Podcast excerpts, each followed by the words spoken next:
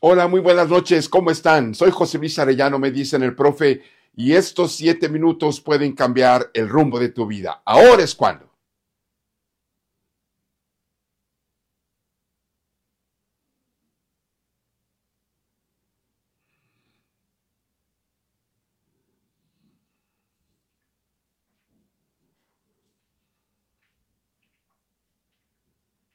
Estamos viviendo una situación global, nacional, también que, está provocando mucha inseguridad, muchachos, en toda la gente.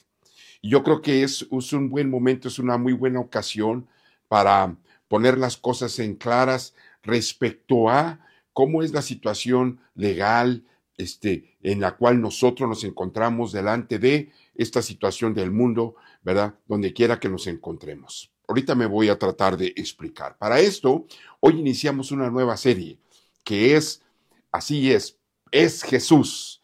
Y dentro de esta nueva serie, muchachos, es Jesús, hablando de Jesucristo, el Hijo de Dios, hoy veremos, yo pertenezco al Rey, no a, a sus lacayos, no a cualquiera de sus lacayos. Yo pertenezco al Rey.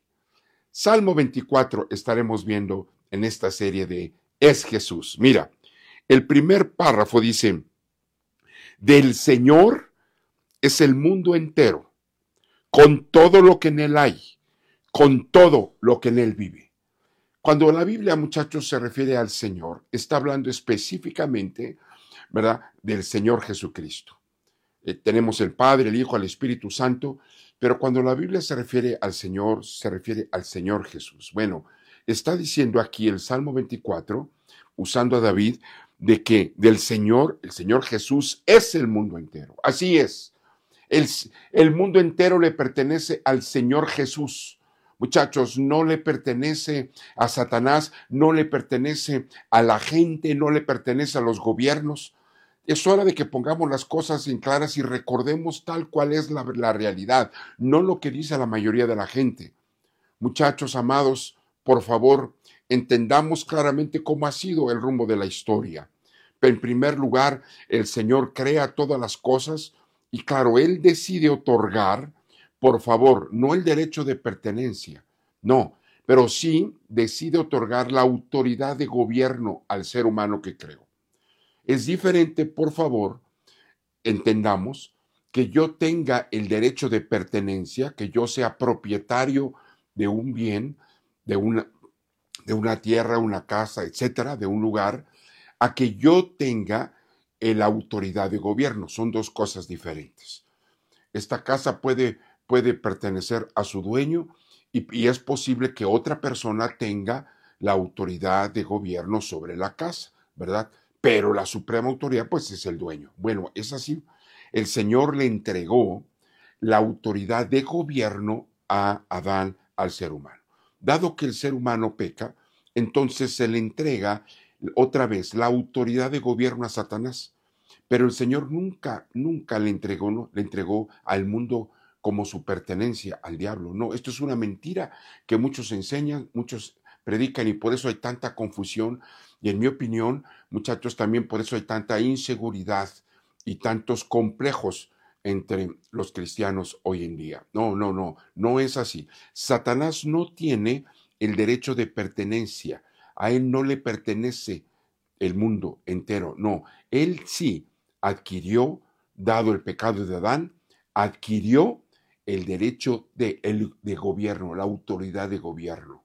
Sin embargo, Luego viene Jesucristo, el Hijo de Dios, por eso se hizo hombre y vuelve a recibir, muchachos, le roba, le arrebata, ¿verdad? No, no solamente el derecho de pertenencia que ya tenía, muchachos, sino le arrebata, dado su muerte en la cruz del Calvario y su resurrección, le arrebata la autoridad de gobierno a Satanás. Entonces hoy tenemos una autoridad de gobierno legal, que es la del Señor Jesús, y una minoría solamente la creen y se, y se afilian, se identifican con el Señor Jesús como dueño del mundo entero. Pero hay un usurpador, un ladrón, que quiere mantener la autoridad de gobierno sobre todo el mundo y lo hace dirigiendo y controlando a toda la gente. Entonces, tú decides, tú decides seguir, porque la mayoría creen, ¿verdad? Que Satanás tiene el enemigo de Dios y el enemigo de los seres humanos, de nosotros, tiene derecho, ¿verdad?, de, de reinar entre comillas, y por eso lo sigues porque la mayoría de la gente lo cree, esa es tu decisión, esa es mi decisión. Pero lo que la Biblia dice es muy clara. El Señor dice es el dueño del mundo entero con todo, dice, con todo lo que en él hay, todo.